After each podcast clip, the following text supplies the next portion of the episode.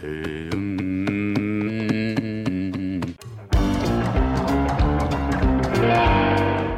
começando mais um PrimoCast, o podcast oficial do Primo Rico. No programa de hoje vamos bater um papo sobre negócios no mundo dos games. Eu esperei muito tempo, eu esperei muito tempo. O pessoal está pedindo, inclusive, pra gente... Você sabia que a gente recebeu Last of Us e a galera pediu pra gente fazer uma live na Twitch, cara? Bastante Não, gente muita, pedindo. Muita gente me Bastante mandaram também, gente. fala assim, pô, o time do primo podia jogar aí. E jogar Last of Us e tal. Não, é, não, é, não é só pedir, né? Tem que, tem que dar graninha quando a gente vai jogando, né, meu? Tem que fazer os donations. Aí nós joga. Pô, a gente fica o dia inteiro lá. Agora, quem sabe a gente não sai desse podcast com um time de LoL, um time de CS, alguma O primo tem um sonho, comprar um time de LoL. Comprar um... Aliás, fiquei sabendo aí do preço, tá rolando. Postei no Twitter a galera. Se você comprar um time de, do, de, de NBA 2K, eu posso entrar, primo, pra jogar. Bom, vamos lá. Olha só, na última década, a modalidade competitiva de games, os esports, tomaram conta do mundo, chegando a faturar 1,5 bilhão de dólares em 2019 e ter o Brasil como um dos maiores países em questão de público. Isso é muito interessante, quero entender mais hoje também. E para entender um pouquinho melhor dessa indústria bilionária, estamos aqui com alguns dos nomes mais importantes do cenário de esports do Brasil. Vamos começar então com Lucas Almeida, que é CEO da INTZ Esports. Muito obrigado pela sua presença, Lucão. Prazer é meu, é um prazer estar aqui. E, obviamente, assim, falar de esportes pro, pra, pro grande público, assim, o pessoal que acompanha negócios, né? É nosso. é, não é mais um joguinho, então falar sobre isso pra gente é muito interessante. Não é mais um joguinho. Cara, é verdade, né? Pô, você jo joga tantos daqui e meu sonho era ganhar dinheiro com isso. Aí, mãe, olha aí, ó. Tá vendo? Eu não era vagabundo, mãe. Cara, Visionário, né? Visionário. Quando eu falo, cara, que não, cara, jogar videogame me ajudou a formar caráter, um monte de coisa, um monte de gente manda direct falando, poxa, ainda bem, cara, eu tento convencer minha mãe disso também, até hoje ela não acredita, enfim. E, e temos a Mia também, que é CEO do CBCS. O que, que seria CBCS? CBCS é o Campeonato Brasileiro de Counter-Strike. E a gente começou, vai fazer um ano. É um campeonato novo na comunidade. É uma comunidade muito forte que já existe há mais de 21 anos, completados recentemente pelo CSGO. 21 aninhos. Tô muito feliz de estar aqui porque eu sempre tenho a frase, eu sou meio que cate- evan- evangelizadora do esporte brasileiro. Eu sempre chego, você tem um minutinho pra ouvir a palavra do esporte? Oh. E é isso que eu quero propor pra vocês hoje. Não, cara, é isso mesmo. Espero que a gente consiga levar essa mensagem, porque, cara, é, pô, você vê final. Eu, eu acompanho muito LOL, né? Pô, você vê final de LOL lá que deu números, assim, maiores do que, sei lá, finais. Não, não sei se foi equivalente ao Super Bowl. Não teve uma coisa assim? Teve um número desse, Lucas? Maior que a NBA, né? Maior que dois NBA. Uhum. Cara, isso é maluco, é muita gente. O que eu quero saber do CS é se o Neymar realmente ele dá trabalho ou ele usa hack. É, porque o- os stories dele lá é, é impressionante as balas. É sem cheat, é real, ah, é eu não real. Acredito. O cara vai ter tempo pra jogar CS assim? Não dá pra ser bom em tudo, né? Pois esse Neymar aí. E vamos lá, e temos também a Marina Leite, que é CEO da Prodigy. Seja muito bem-vinda, Marina. Obrigada, é um prazer estar aqui. E o que Jamais imaginei. Jamais. Não, estamos- e o que é Prodigy? Seria aquele time que está jogando no CBLOL, que eu acompanho as partidas? Isso mesmo, somos Uau. nós, o time rosa. Time rosa? Caramba, É, por quê? é. Porque temos poucas mulheres no cenário, inclusive, né? Pouquíssimas. Não, é, é até engraçado, porque era a Pro Gaming Sports, que é a minha loja que eu tenho com o Vitor, que é meu marido e meu sócio também. Uhum.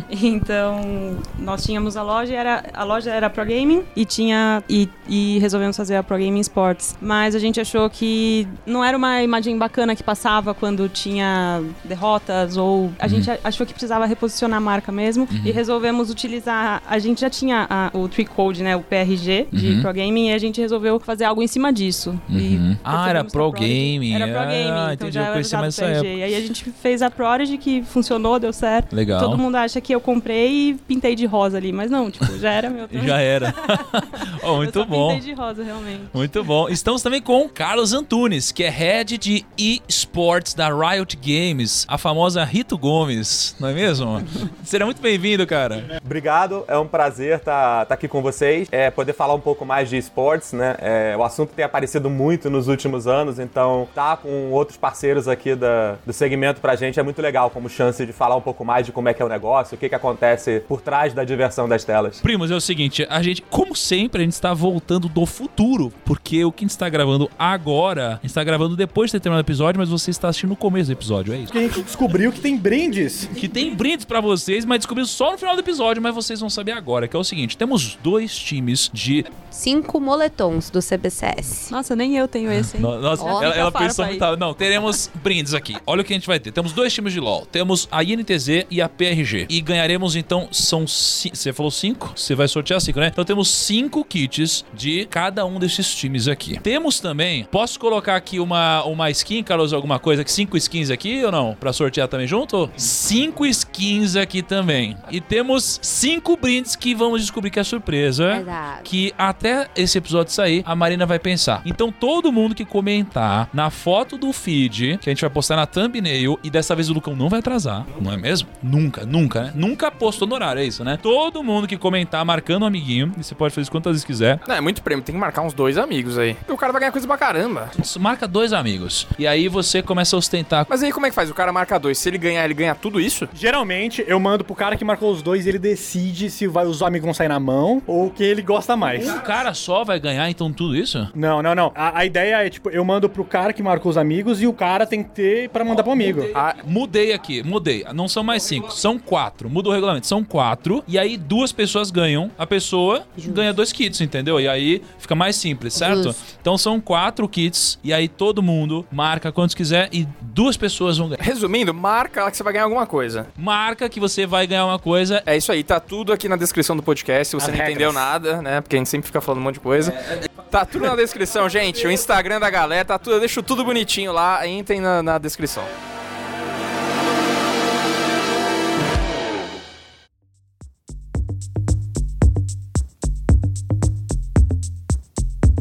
Primos e primas, eu queria dizer que a gente tem uma convidada especial no episódio de hoje. É a Sofia, a inteligência artificial mais humana de todas e é a estrela da nova audiosérie original do Spotify Brasil. Olha que doideira. Pra quem não sabe, a audiosérie é um formato de podcast de ficção que tem atores que vivem personagens, né? Então, imagina assim, você vai poder maratonar uma série inteira só no ouvido.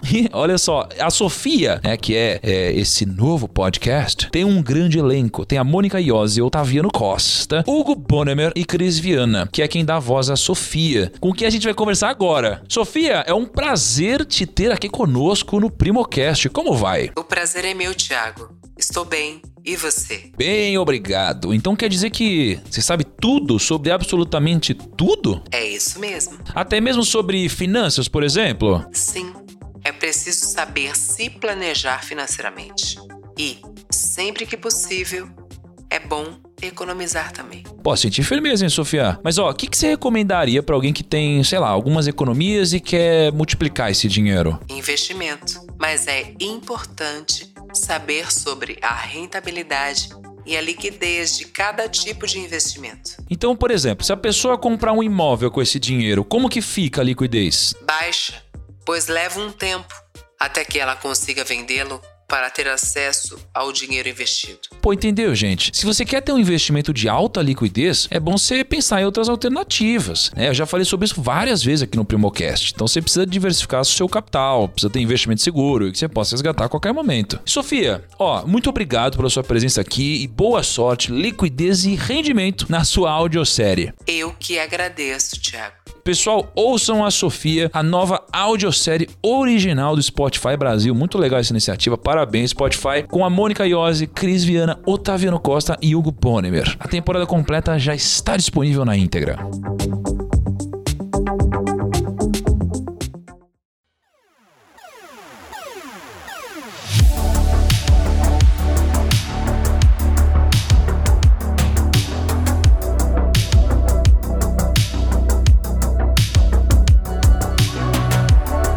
Continuar aqui, eu quero dizer o seguinte. Pô, primos, vocês estão ouvindo a gente, vocês sabem que a gente fala de negócios, de investimentos, a gente traz empresas bilionárias aqui, investidores bilionários, gente que tá no mercado e é bem sucedido em várias áreas diferentes. Por isso que você tem que ouvir esse episódio, gostando ou não desse mundo de esportes, o mundo de games, porque, cara, tá rolando muito dinheiro dentro desse mercado e, e tem muita atenção de público, né? Você tem milhões de pessoas acompanhando isso daqui. Contratos milionários no mundo do esportes. Onde tem público, tem grana, meu amigo. Então, me- dá só só uma noção antes de a gente continuar aqui. Qual que é o tamanho do público de esportes aí? Vocês podem me falar mais ou menos? Qual que é o, o número? Porque o esportes, assim, o, o público de esporte seria o público que joga alguma coisa ou não? Qual que é o tamanho disso? Falando um pouco de mercado, assim, de games, o game em si, ele é maior que, o, que a indústria do cinema e da música juntos. Aham. E o esportes é basicamente um braço competitivo dos games. Tá. Então esse cenário, a gente tá falando hoje quem pratica algum tipo de game, seja o Candy Crush ou, Aham. ou um game mais competitivo como Counter-Strike ou League of Legends, tá falando de 87% das pessoas no Brasil jogam algum,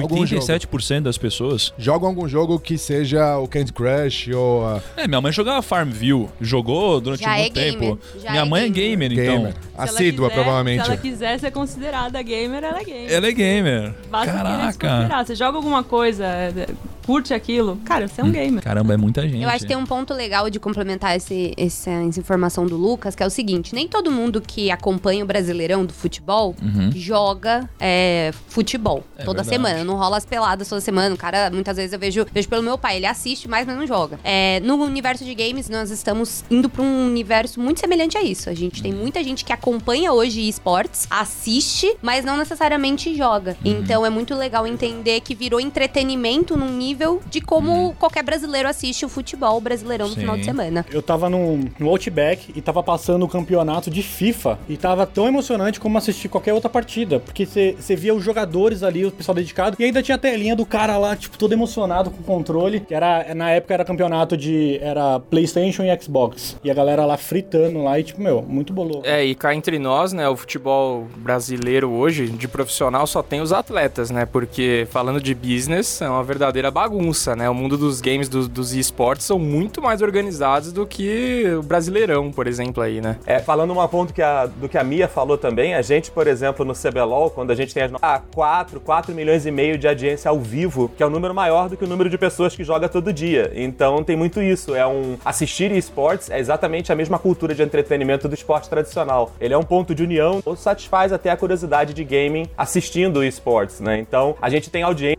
of- oferece a torcida pelos times, né? Os elementos do esporte estão todos lá. Na hora que a gente vai pra uma mídia onde os outros esportes estão, a gente facilita essa aproximação. O que eu acho legal desse, desse número é que esse número você tá falando de audiência online, né? Porque a gente é um esporte que nasceu no digital e aí usou os meios tradicionais de comunicação, então TV, rádio, como uma forma de, de ah, aumentar o nível, né, de divulgação e tal da nossa modalidade. E aí esse meio digital, E- o que só que é legal, Caco, desses números, complementando, é que são números de usuários únicos mesmo, né? O meio digital, ele não pega ali e multiplica os números da- de pessoas assistindo na TV, por causa de quantas pessoas estão ah, juntos ali, né? Então a gente tá falando de usuários únicos assistindo. Sim. Então, às vezes, vocês têm até uma audiência maior do que outros esportes, só que eu imagino que o valor de publicidade deva ser menor porque, cara, tem um pouco menos de legado, de história. a- a- as empresas ainda não se acostumaram a trazer o dinheiro pra cá, né? Então, assim, e, e a audiência é tão grande quanto ou maior até do que outros esportes, só que capta menos dinheiro. Então, é uma questão de, de tempo, né? De amadurecimento, até que as pessoas levem mais a sério, talvez. Pô, até por nós, né, primo? Só, só os nossos stories têm mais views do que muito programa de Até a TV aí, gente, cara. né? Pô, programa de TV é absurdo. A gente converte muito. A gente faz publicidade com algumas marcas e a gente pega o feedback das marcas e a gente traz mais dinheiro do que outras mídias, só que por um preço muito mais baixo. Mas, ô primo, ó, o Carlos falou do CBLOL. CB loiro, CB loiro. Tem que aguentar o Lucas, porque você não foi na final em Paris, porque o Lucas marcou uma palestra no dia. Preciso contar duas histórias pra vocês. Primeiro, eh, não, três histórias aqui. Bom, vou contar as três histórias e vocês vão complementando. Só uma coisa, o, o Gui, coitado, o Gui nunca fala nada. O Gui, você é gamer também? Eu sou. Mas eu sou um outro tipo de gamer, que é um gamer que não gosta de jogos que precisa pensar. Assim, eu gosto de chutar a bola no gol. Que mentira! Mentira, porque o NBA você precisa pensar pra caramba, mano. Mas é porque você não é um gamer de esportes, entendeu? Você é um gamer de Last of Us, assim. Mas, ó, não, deixa, deixa eu contar assim. É muito legal esse podcast porque eu tinha um sonho quando eu era pequeno. Eu tenho um primo que é o Bigode, que era pra estar aqui, mas por motivos ah, que é melhor não citar, que ele não está aqui. Mas quando eu era pequeno, eu jogava muito Zelda. Era o meu jogo favorito, Zelda. Você já jogaram Zelda já? Amo. É também o meu, vou dizer. Cara, caramba, que legal o mundo do game. Pessoas mais velhas jogando Zelda, isso é muito legal. e aí, cara, eu, eu ficava eu e o Bigode conversando, só que na época não tinha internet. Então a gente, pra saber o que fazer no jogo, a gente lia a revista, né, Nintendo World, ou a gente ligava num telefone da Nintendo World pra falar pra gente o que fazer. E eu não sei como, o cara sempre sabia o que fazer. Ele falava pra gente o que tinha que fazer. E aí eu conversava com o Bigode que meu sonho quando eu crescer era virar esse cara, o cara que foi no telefone tirando a dúvida dos jogadores, sabe? Nossa, muito louco, né? Meu sonho era esse, ganhar dinheiro jogando videogame. E aí eu vejo hoje que tem vários jogadores, e com muito mérito, é, que ganham milhões de reais, cara. Né? Você pega o Ninja lá fora, você pega alguns jogadores aqui que a gente vai falar também nos próximos podcasts que ganham muito dinheiro. É, Então o, isso Ninja, é muito legal. o Ninja, inclusive, ele fechou um contrato milionário no- há uns meses atrás, acho que uns 10 meses atrás, com a- aquela plataforma da Microsoft que foi um fracasso, a Mixer lá, de 10 milhões. Pega leve, Kaique. Foi, foi, é, sem farpas, fechou ontem, sem né? farpas, apenas a truque. Microsoft, a gente gosta de você. Não, eu, Lucão, gosta. te amo. Se quiser fazer uma coisa com o primo, meu, me liga. Cara, o Lucão, ele tá muito João sem braço. Você vê, ele faz questão errado, de falar, me manda é, alguma não, coisa. Vamos ser... Durou, Fechou em junho, né? mas Durou. não, não é farpa Não se for a true, é real. Não fala isso. O negócio faliu. Ele foi um sucesso? Não foi um sucesso. Ó, cara, tá bom. E aí, cara, o qual que é a outra história? A outra história é o seguinte: eu acho que as pessoas perdem muito ao não olhar. é, eu, eu vou mostrar pros primos que estão agora, ouvindo a gente, como a gente utilizou o League of Legends pra fazer um puto evento. Por quê? Porque as pessoas ficam muito focadas no tradicional, eventos corporativos. E a gente é gamer, e a final do CBLOL, pra mim, é sempre um, um evento que eu nunca vi nada igual, assim, sabe? É, como evento. É uma atração diferente. É um espetáculo. É um espetáculo, um show. Então, cara, você tem. os- vocês botaram um 4D lá, né, cara? Vocês, assim, é, cara, é cada coisa muito louca. E a- teve uma abertura que me marcou muito, que foi a abertura quando tinham lançado a skin da Riven, que foi no Ibirapuera, né? Que vocês fizeram um evento incrível. E aí, eu falei. O Ginásio Ibirapuera. E eu falei assim: eu quero um evento igual esse, só que de finanças. E aí, o pessoal falou: tá louco? Vai fazer um evento desse de finanças? Eu falei: eu quero vender de finanças. E aí, a gente pegou todas as agências, mostrou várias vezes esse vídeo. A gente fechou o Ibirapuera pra fazer um evento no Ibirapuera de finanças e fizemos uma abertura a lá CBLOL, só que de finanças. E foi incrível. E até hoje, em finanças, nunca teve nada parecido, né? E foi algo épico. E a gente utilizou como inspiração outro mercado, o mercado de games, que é um mercado tão glorioso, bonito, mágico, né? E então, pô, as pessoas perdem ao não olhar pro lado e reparar nesse tipo de coisa, né? Mas ó, o que eu quero entender é o seguinte: como que funciona de uma forma estrutural esse mercado de esportes? Como que funciona? Porque assim, você tem, sei lá, a liga, você tem os jogadores, tem os times, tem a audiência. Cê- Vocês conseguem me explicar de um panorama geral como funciona isso? Eu vou explicar a parte de clubes, pode ser? Que aí, obviamente, o NTZ, sendo um clube de esportes eletrônicos, acho que é um pouco mais fácil eu explicar essa parte. E eu faço uma analogia simples com o futebol. Então, você pegando ali, pegar o Flamengo, que inclusive o Flamengo Esportes está hoje dentro do, do, do CBLOL, do League of Legends também. Mas o Flamengo, então, o clube, ele é, existe lá, o clube de regata Flamengos existe há mais de 100 anos. Então, ele começou o carro-chefe de esporte dele ali, é o remo, né, a regata. E aí foi evoluindo aonde hoje o carro-chefe é o futebol de campo, mas ele tem boxe, basquete, uma série de modalidades. Tá. Então esse clube tradicional, ele é muito similar ao, ao NTZ, que é um clube não tradicional, é um clube de esportes eletrônicos, onde o carro-chefe nosso é o League of Legends, junto com Counter-Strike, Rainbow Six, uma série de modalidades, hoje nós temos 14 modalidades, e a gente é, basicamente tem a nossa receita baseada em nos mesmos conceitos de, de vendas, nos mesmos incomings de ah, o clube tradicional. Então tem patrocínios, compra e venda de jogadores. Os jogadores hoje são todos é, baseados na- no CLT, Lei Pelé, então é muito similar mesmo aos esportes tradicionais. Tem ali licenciamento de produtos, participação em ligas, é, taxa de participação e tudo mais. Então a gente acaba sendo ah, uma modalidade de esporte eletrônico que é, Tá. tem essa Então, ó, similaridade. então vamos, vamos- vamos então focar nos times primeiro. Eu tenho, eu quero montar um time. É, eu como que funciona? Eu tenho que chegar pra liga, pagar uma taxa pra montar um time ou ter um número fechado de times já, tipo NBA. Como que funciona pra montar um time? tem qualificatórias abertas. Então, um time ele pode se candidatar, é, ou um time, ou um grupo de amigos, aí é literalmente é, n- não tem custo, no caso do CBLOL, acho que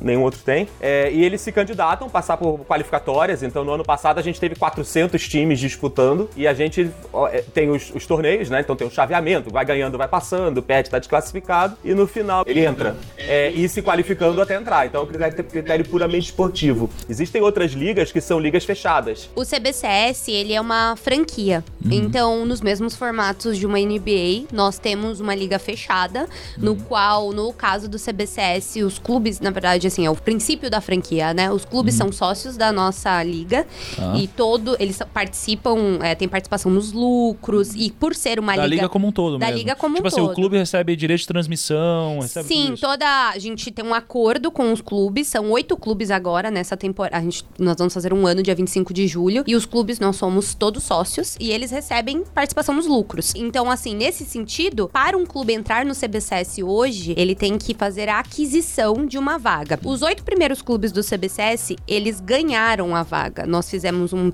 um procedimento de pesquisa, análise, discussão com vários times. A gente realmente entendeu quem são, pensando no mercado que nós estávamos construindo um campeonato do zero, quem seriam os clubes para ajudar a gente a formar o que é o CBCS. Porque diferente, por exemplo, do CBLOL, que tem todo um respaldo é, eu acho que o, o Caco vai falar muito sobre isso, da desenvolvedora, da dona do jogo. O CS, nós não temos o, o- nós temos a licença para realizar o campeonato, a autorização da Valve, mas a Valve não se envolve no nosso campeonato. A gente seguindo as regras deles, nós podemos fazer sem problema nenhum. Então, nós fizemos uma entrevista, foi um processo um pouco extenso de entender quem são os oito clubes que nós iríamos convidar para fazer parte dessa primeira etapa do CBCS, é, para ajudar realmente a construir a imagem do campeonato, contar as narrativas, tudo que um campeonato tem. Entendi. Então, no nosso caso, nós somos uma franquia. Tem ocasiões, por exemplo, nessa primeira temporada de 2020, por conta do Covid, alguns times de Counter-Strike nacionais acabaram ficando no Brasil, né? Por conta de não poder viajar para pro país que é a sede, ou o país que ele tem a gaming house ou centro de treinamento. Então, nessa primeira temporada, a gente teve dois times convidados que nós trouxemos. Eles não têm nenhum tipo de vínculo, nós não temos um contrato com eles, eles não são sócios da liga, eles só foram convidados justamente para eles poderem participar do campeonato, ter uma atividade no Brasil em meio a toda Legal. essa pandemia. E aí, então, beleza. Se eu, se eu quiser comprar, então, uma vaga na franquia, quanto que custa? Hoje, esse valor a gente ainda não tem 100% mensurado, porque é uma construção entre os clubes e a liga. Por ter um tempo de maturidade do campeonato, nós vamos chegar a um ano agora, é a etapa que a gente fez o nosso BP para precificar o quanto a gente vai dar para a partir de agora os clubes Ô, entrarem. ô, Carlos, eu, eu tinha visto um negócio no Twitter de 4 milhões de uma franquia de LoL. Como que era isso Exato, daí? é. O CBLOL, a- ano que vem é o nosso décimo ano já. A gente já, tem, já fizemos 10 edições do CBLOL, quer dizer, no ano que vem teremos feito. E a gente, nesse momento, a gente tá indo também para o modelo de franquia. Então, a gente já. O que a gente tá fazendo agora é, é o procedimento que a, que a Mia descreveu. Então, a partir de agora, a liga vai se fechar numa quantidade de 10 clubes é, e a- as vagas são adquiridas. Então, de fato, para aplicar né, para o processo de franquia do CBLOL, é, o valor de, da taxa de adesão que a gente chama da liga é de 4 milhões de reais para as organizações que já trabalharam com a Riot nos, no último- nos últimos 12 meses e é 10% a mais, 4 milhões e 400 para organizações externas. E esse valor ele é calculado em cima de um planejamento de negócio que a liga faz é, em função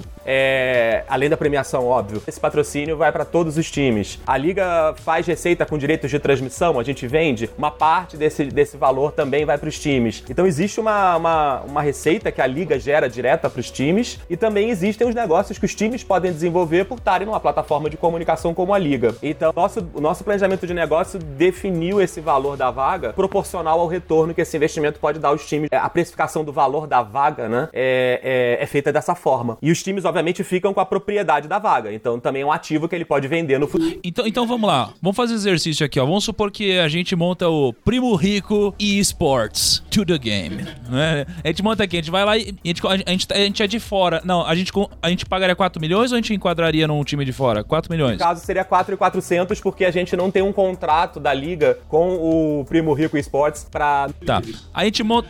Essa redução é, é, é uma, é um reconhecimento dos times que estão com a gente de terem criado a liga até esse ponto onde ela vira um outro produto. Tá, então a gente vai lá e monta o Primo Rico Esports, aí bota aqui o Gui, o Kaique, o Lucão, o Hugão, o Dani e a Mieko, reserva, eu sou o técnico e a gente vai perder todos os jogos.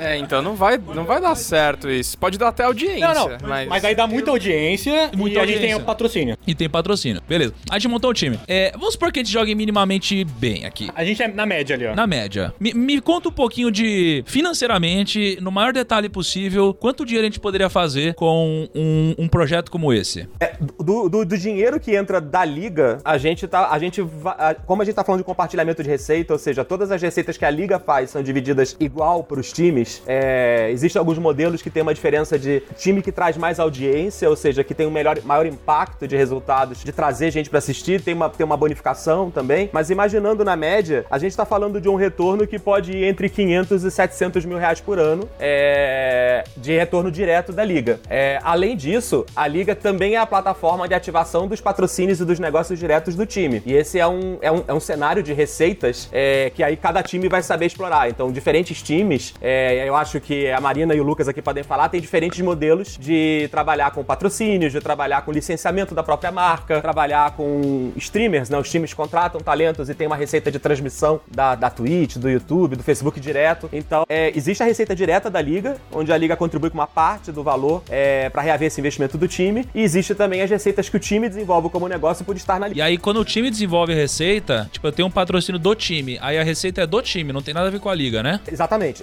Toda receita que é gerada pelo time fica no time. Toda receita que é gerada na liga, ela é dividida entre a liga para ter o custo operacional de fazer os eventos, estúdio e o time. Então a liga gera receita para os times, mas os times não devolvem receita para a liga. Só o valor de compra da vaga que fica como um ativo do time para vender no futuro à medida que a liga valoriza. Complementando ao Caco, no caso do CBCS, a gente tem um modelo bem semelhante e o ponto, o nosso caso, é, como é um campeonato que nós começamos há um ano atrás, ele está sendo feito inicialmente com o capital dos nossos investidores. É, Vocês têm investidores sócios, então? Temos dois sócios. A, o, a, o CBCS, ele é produzido, ele é uma parceria da Globo junto com a DC7, Ah. que é uma empresa que tem mais de 40 anos no ramo de entretenimento. Aham. Até uma curiosidade, é a empresa que cuida do Roberto Carlos. Ah. Roberto Carlos e Counter-Strike no mesmo Caraca. Eu sabia que tinha alguma ligação aí. Tinha alguma coisa, não, É óbvio. não Inclusive, podia ser quando a diferente. gente vai fazer o show de abertura, gente, vamos pro Roberto pra cantar. Eu acho que tá bem adequado ao público. Faz um navio, né? Um cruzeiro aí, CS e Roberto Carlos. Nós temos os investidores, é capital próprio. Então, no nosso caso, é, o produto tem um ano, já temos patrocinadores, mas o, a curiosidade é que também o, nenhum clube tem participação de nenhum é, prejuízo, né? De nada, não, é, on- não tem nenhuma oneração Ah. em caso da gente não chegar no break-even, que a gente já está em, em um ano, já estamos quase batendo nessa porta aí, tá Legal. bem próximo. E muito legal, é muito empolgante isso, porque é um campeonato muito novo. Por ter esse respaldo até da Globo como parte do negócio, a gente abre muitas portas falando de mídia tradicional para pessoas que estão acostumadas a fazer investimentos em produtos que, enfim, compram mídia de forma tradicional ali na TV. Então, a gente também só divide os lucros e é dessa mesma forma. A gente repassa um valor e tem diversos critérios de colocação, de audiência, onde esse valor é dividido entre todas as. Mas um ponto de atenção aí que é ter a Globo, né, focada nisso, né, cara? Que ela pode botar lá, né, cara? Um Eu, te- eu tenho uma dúvida pro Carlos, assim. Se o Thiago quiser comprar, quer dizer, se um primo quiser comprar o time de LoL, pra onde ele manda o cheque?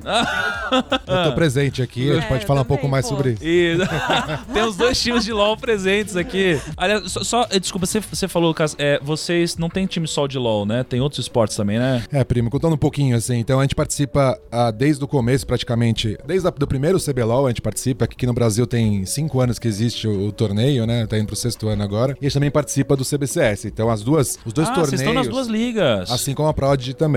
E, e aí como funciona? Basicamente, pra gente é uma forma de... A gente participa de 14 modalidades, onde as modalidades elas variam bastante o... 14 modalidades de esportes? Exatamente. Counter-Strike, Rainbow Six... uh, Vocês têm tudo, então. Tem- a gente tem todos tem- que são competitivos, a gente Tem participa. dar só uma curiosidade, eles participando das duas ligas, falando de tempo de exposição em TV, hoje eles têm mais exposição no Sport TV, por exemplo, do que um time de futebol, porque eles jogam dois dias da semana, às vezes três. Então o CS e o League of Legends dão pra eles mais exposição do que um time de futebol tem. Olha aí, hein? Patrocinadores, prestem atenção nisso, hein? Mas é, Lembrando porque, que- cara, eu, pô, eu conheço alguns clubes que os caras têm uns puta patrocínio milionários, entendeu? E gigantes. E eu tenho certeza que a gente não tem esses mesmos patrocínios aqui, cara. E se a gente tem mais tempo de exposição, É. bom, sei lá. e, e fo- e fora que os caras estão na TV e estão na internet muito forte. Porque, porque time de futebol é tipo, cara, é quarta-feira à noite, tem aquele jogo e acabou. Exatamente. Eu acho, aqui acho que tem alguns fatores também, que assim, é um pouco. Cultural, né? Legal. Não tem isso também, mas também tem um público que assiste, porque acho que o público do esportes talvez seja um público mais novo, não sei. E eu- eu- eu- você acha que é um público mais qualificado também? Porque quem é fã de esportes tem que ter um PC pra- bom pra jogar um LoL. Olha, Eu sempre completo sobre isso. Futebol você joga com qualquer bola. Se você pegar e montar uma bola murcha que seja, você vai jogar bem. O público de esporte eletrônico, ele já nasce com uma consciência de compra diferente do, do público, do cara que tá aprendendo a jogar futebol, digamos assim. Por quê? Pra jogar qualquer modalidade de esportes, é, ou ser um gamer, você precisa ou comprar um console, ou comprar um computador, ou fazer aquisição de um celular. Então, é um público que tem uma consciência de investimento na modalidade que torce muito mais forte É, então, tipo, marcas como LG, Samsung e Dell deviam repensar, a vez de investir num,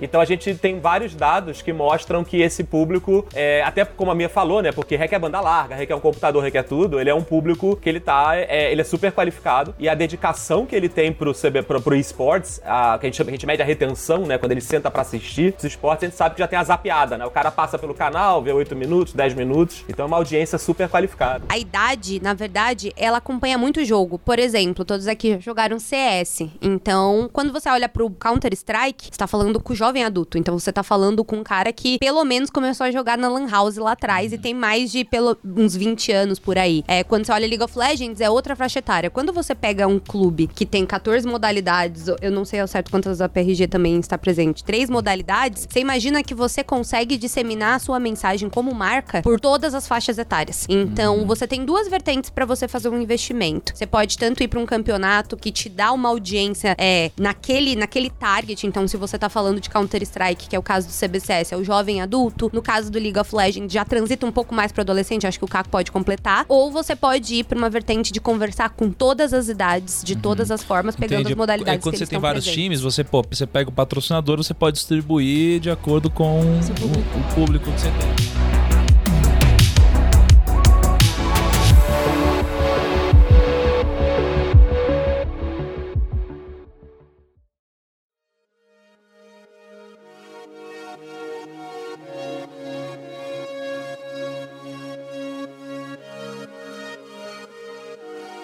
Aí, mas aí então, Lu- Lucas e Marina, me ajuda o seguinte. Beleza, então eu tenho um time, né? É, vocês podem me dar alguns exemplos de, cara, assim, como que eu ganho dinheiro? Quanto que eu ganho? Quanto que um time. Linhas de receita, né? Abrindo o máximo que vocês puderem, sem comprometer vocês aí, porque a gente sabe até o quanto dinheiro a gente investe publicamente, né? É, às vezes sal- salário de, de atletas aí, né? São atletas? São considerados atletas? O que puder. são atletas, o que são puder. atletas. E, e lembrando que vai à vontade. Você pode ser um atleta? É Falando- verdade. Um, um jogador de esportes, né? Eu vejo isso daí rolando. Ah, o cara não é atleta, né? Porque às vezes o cara, por exemplo, é mais gordinho. E eu falo, cara, peraí. O Lucas pode ser um, um atleta, tá ligado? Finalmente. tempo de dedicação àquilo é o mesmo tempo de um, de um atleta tradicional.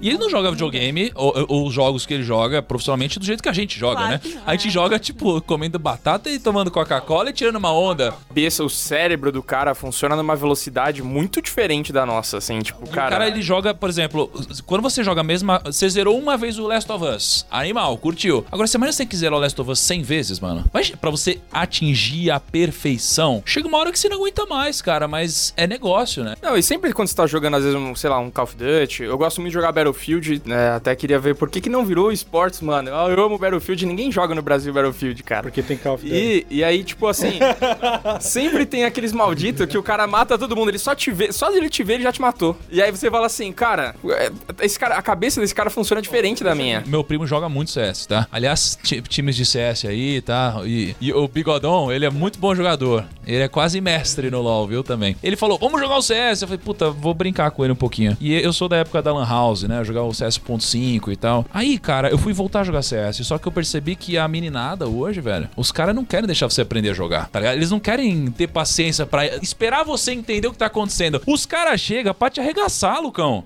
O cara, Eu, eu nascia morrendo, cara. o cara tá, sei lá, é, um km de distância, mas ele tem um pixel perfeito da fresta da porta que acerta os tiros em você. vara a porta assim e. Tem mudanças no mapa que às vezes um banco que muda de lugar, é, o time desestrutura toda a estratégia de determinado time porque ele tá acostumado a entrar e dar Para. pezinho naquele lugar. Então, assim, é muito, são muitas horas de treino pra você decorar É. cada tática, porque tem é, vetos também no mapa. Num competitivo, você você não, joga no mapa aberto. Cada time é, te- tem uma, um pique ban Entendi. ali do mapa, então você tem que saber fazer a estratégia A muito bem feita de todos os mapas. Não, porque, que cara, tem. eu só sei jogar. Ou sabia Aztec, Dust 2, mano, favela e a, e a. Era piscina, não era? Pool? Sei. Sim. E, e pool, mano. Você pegava lá a arma do Rambo, não é do Rambo? É B51, não era isso? Não, era B51, né? B51, mano, e saía de Rambo, velho. Era só isso. Ô, primo, Os caras que- inventaram um monte de coisa. O que, que é interessante, assim, contar? Se você continuasse treinando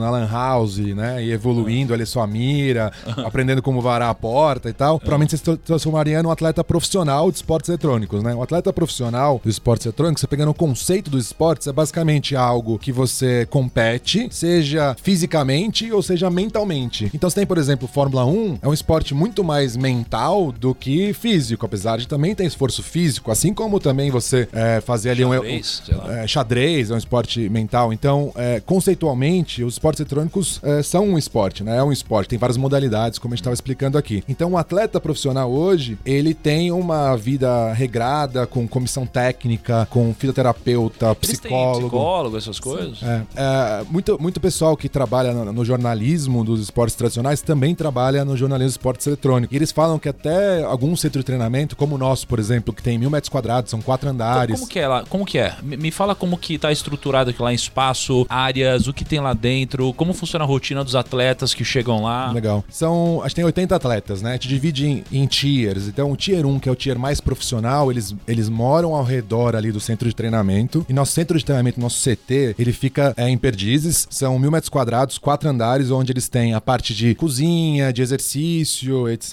E eles têm a sala dele, que seria como se fosse o campo de futebol. A diferença do campo de futebol é, é um campo grande e tal, pra gente precisa de uma sala com cinco, seis, sete computadores e ali eles podem praticar e treinar. É, então a gente tem esse espaço, tem espaço também de administrativo e é espaço de, pra atividades, seja com Mas aí os psicólogo, caras têm, por exemplo, ah, você, terapeuta. de tal hora até tal hora você joga, tal hora Sim. até tal hora. É, tem a rotina dele, né? Então ele acorda, ele vai na academia, Neymar. tem todos os tipos de perfis, né? Tem o pessoal que é mais reservado e tal, e tem o pessoal que, que adora Mas, mas, gandaia mas tem também. horário, tipo assim, ó, começa tal hora o treinamento, todo mundo tem que estar lá, tem tal. Aí o técnico tá junto, aí eles trocam uma ideia pra pensar em estratégia, executam estratégia. É igual um time Sim, como qualquer inclusive, outro. Aplica, é, a- aplica a penalidade caso ele se atrase, seja al- algo constante. É, é- não tem segredo, assim, não tem diferença. Penalidade financeira. Financeira. Primeira vez é uma advertência, co- começa a acontecer é, porcentagem de, de valor que ganha, enfim. Esse tipo de- Entendi. Então a rotina hoje, por exemplo, como, como tá funcionando exatamente hoje, né? A gente tá na pandemia, então o pessoal tá treinando em casa, mas a rotina se mantém. Então ele acorda, ele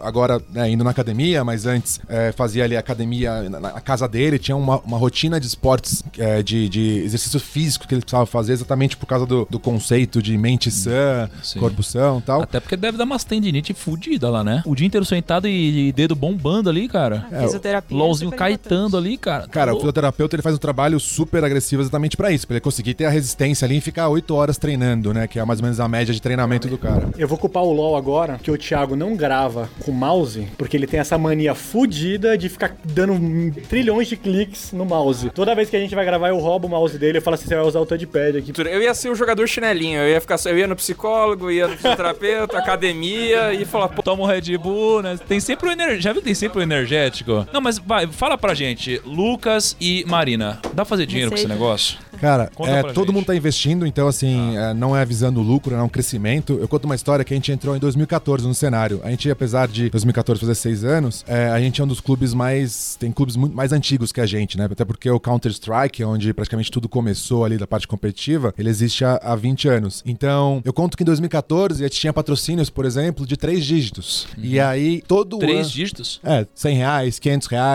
Era bem o, o começo da criação ali da parte de esportes eletrônicos e a parte competitiva, de clube com, com contratos e tal. Tudo é muito novo, mas tá crescendo muito Mas rápido as ao premiações ponto. também eram nessa casa, né? De três Sim. dígitos. E Era, era também. bem amador nesse sentido. E o que, que é legal? Ano a ano, é, eu brinco que a gente tá crescendo um dígito, né? Então, 2015, a gente tá falando de quatro dígitos, 2016, cinco dígitos, até, se tudo correr bem, o ano que vem a gente tá falando aí de oito dígitos é, de faturamento. Então, hoje os patrocínios chegam a cinco dígitos, é mais ou menos isso? Ano? A gente tá falando de, mil- de milhão, de milhão, milhões é, em patrocínios hoje. Um patrocínio pode chegar a um, dois milhões. Ah, Ah, e o ano que vem a projeção, pelo menos do NTZ que a gente tem como clube, a gente tá falando aí de, de faturamento maior que 10 milhões. Tá, só que. Ah, então, vamos pegar então nesses 10 milhões aí que a gente tá mirando aí. É, quebra isso daí pra mim. Quanto que vocês esperam que vai vir de patrocínio, de, sei lá, participação em stream dos jogadores? É. Não sei, O quebra um pouquinho pra eu importante entender. é venda de passe de atleta também. É, Ah,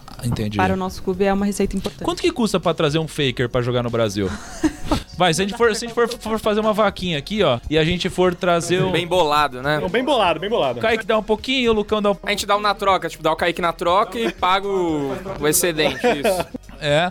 E aí a gente traz o Faker. Quanto custa pra trazer um Faker aqui pra jogar na Prod ou na NTZ? Cara, é bom.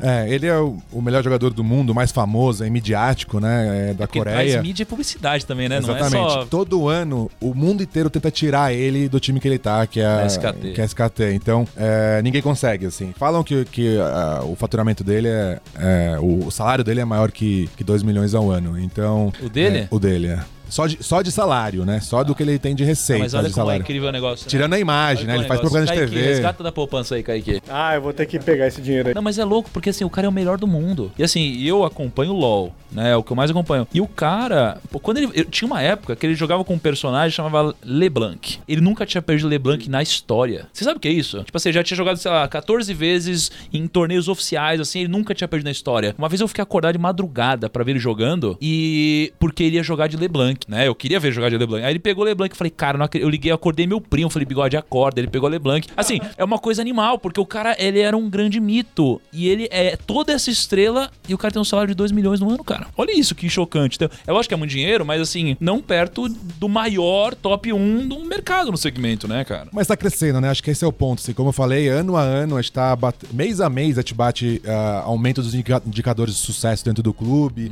ou dentro das franquias, os números ah, aumentam de audiência, né? A gente bate recordes aí. A pandemia foi muito importante pra isso, porque a gente não parou de, de, de trabalhar, a gente não parou de competir durante a pandemia. É, o que eu acho interessante, o pessoal que tá ouvindo, é entender uma diferença e por que, talvez eu sou um pouco agressivo, mas porque eu acredito que os esportes eletrônicos é a modalidade esportiva terá mais sucesso no futuro pensando financeiramente. Eu não falo de audiência, porque no Brasil é complicado bater futebol, realmente faz parte da nossa paixão, todo mundo aqui gosta muito de futebol também. Mas é porque nós somos, ah, tanto ah, ah, as franquias, né, as, as competições, como os clubes, nós somos empresas, né? Então nós temos donos, eu sou um dono do NTZ, junto com meu sócio Rogério, a gente fundou lá atrás e a gente participa de ligas que são empresas também. Então, diferente, por exemplo, do futebol, onde é uma agremiação, aí tem o conselho, o presidente não tem salário. É uma bagunça, né, Lucas? Pode falar a verdade. É uma Tô pegando leve, tô pegando leve. Tinha que ser igual a NBA, né, cara? Eu fui lá visitar no evento em Chicago, os caras são absurdos, cara. Inclusive a gente vai gravar, né, com o CEO da NBA daqui a pouco, né? E aí você pegou no ponto perfeito, que a NBA é exatamente o benchmark, o conceito que a gente segue é, como, como modalidade, como clube, porque lá o franchise system, que é o conceito que a gente tá é, indo as ligas aqui dentro, né, é diferente, por exemplo, do Brasileirão de futebol. Então, é, se você vê, né,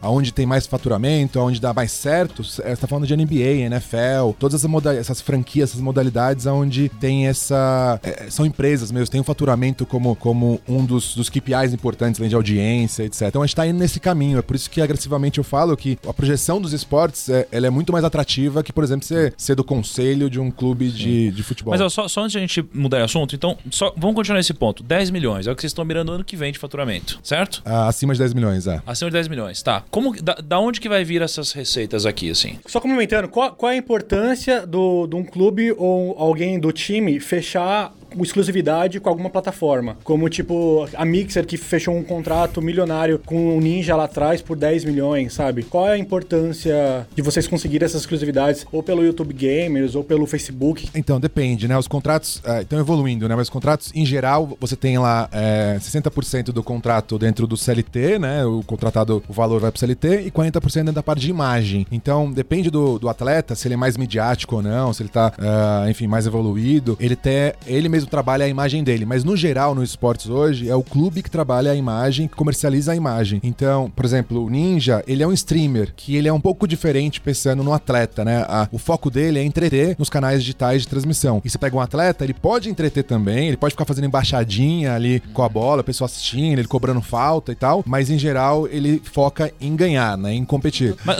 óbvio que você não tem no detalhe, mas assim, sei lá, disso daí, quantos por cento você, você acha que vem de transmissão, de patrocínio, de não sei o que lá? Eu tenho no detalhe, né? A gente, Tá. inclusive, a NTZ, é, no sexto mês, lá em 2014, a gente atingiu o break-even dentro do que a gente investiu. E a gente vem no formato de bootstrapping, né? O que vem trazendo de receita. A gente vai reinvestindo e a gente cresceu assim. Então, pensando como, como modelo de negócio, vendo o mundo de startups e tal, a gente foi muito escalável nesse sentido, apesar de não ser 100% digital, né? A gente tem muita gestão de pessoas ali para escalar, que são os atletas. Mas hoje é, a gente tem bem isso definido, até porque a gente tá passando por um momento de investimento. Por quê? Apesar de nós sermos bootstrapping então, e estarmos aí evoluindo constantemente, agora existem as franquias como o CBLOL, onde você precisa, como foi bem dito aqui, é pagar né, a taxa de 4 milhões tal, além de todo o investimento a mais para você ser é, competitivo e atrair mais patrocinadores. Então, hoje pra gente ainda patrocínio é, é, é a maior receita, né? É, ela anda muito dentro da taxa de participação, que é basicamente como um brasileiro de futebol. Você participa lá, eu, eu vi uma vez, não sei se o número tá certo, mas você participando do Brasileirão de futebol, você ganha 2 milhões pra estar jogando lá. Existe também a taxa de participação pra você participar desses campeonatos, exatamente porque tem seu custo de locomoção, de pagar os atletas e tal. É, e isso eu, eu enxergo que vai mudar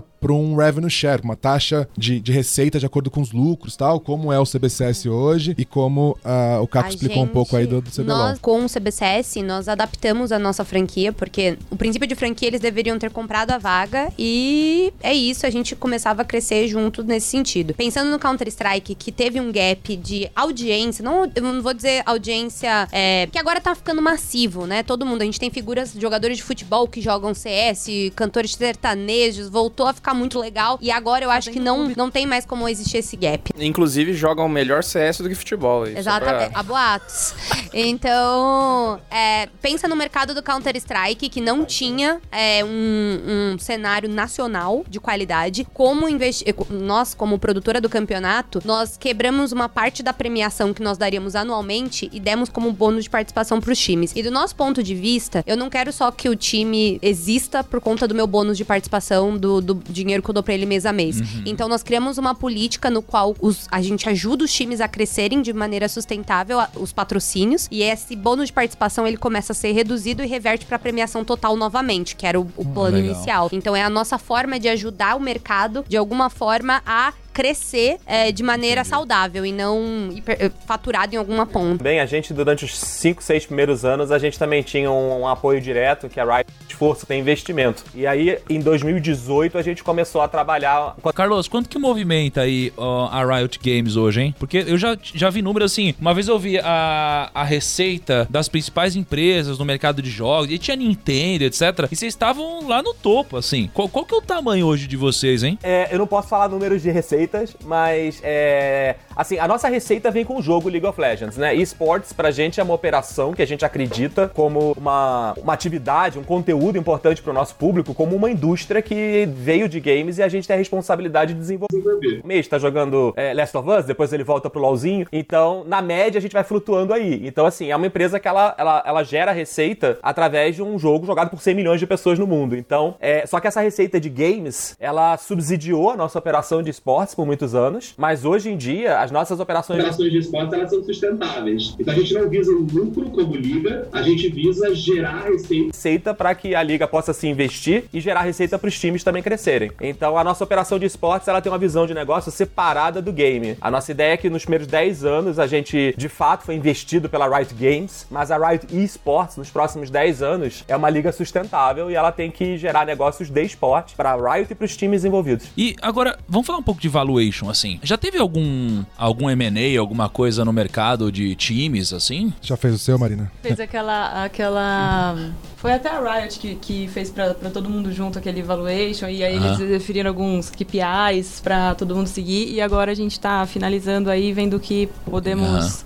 é, ver, ver, ver mesmo, fazer a, a- ver quanto vale mesmo, né? O nosso clube pra ver quanto vale cada porcentagem daquilo pra buscar investimentos. tipo, Buscar investimento. É, porque, pô, assim, é, pô, é, um, é um negócio inserido num mercado que tem um CAGR gigante, né? Um crescimento muito grande. É o que você falou, ano a ano, cada vez mais jogadores. Cara, patrocínios aumentando de ticket, é, as pessoas levando a liga mais a sério, o, o esporte, o jogador, o atleta, de uma forma mais profissional. Cara, isso tem valor, né? É, eu tô, eu tô vendo, tô vendo que daqui cinco anos a gente vai falar, puta, por que, que a gente não pegou um time lá quando a gente gravou aquele Primo Cast lá em 2020? Não, eu acho que daqui Puta 5 merda. anos vai ter. Agora vai estar valendo, tá valendo 40 milhões pra entrar na liga. Muda merda. Time, time abrindo IPO aí, oferta pública. É, cara, porque, porra, os times lá da NBA, você tá maluco. entendeu? E eu lembro que ele- ele- eles tiveram um momento que, puta, pagavam pra entrar pra assistir um jogo no ginásio, era coisa de tipo 2 dólares, sabe? Pra entrar pra assistir 3 dólares. Hoje esquece, né? É um negócio muito louco. Então, assim, é, qu- quanto que vale um time de LoL pra vocês, assim? Então o que acontece? É, para todo mundo que tá ouvindo, isso é importante, porque o Brasil tá sendo a última região a se profissionalizar fazendo o tal do Series A ou Series B, depende do nível. No Brasil é diferente o que que é Series Z, né? Número de cifras. Então, é,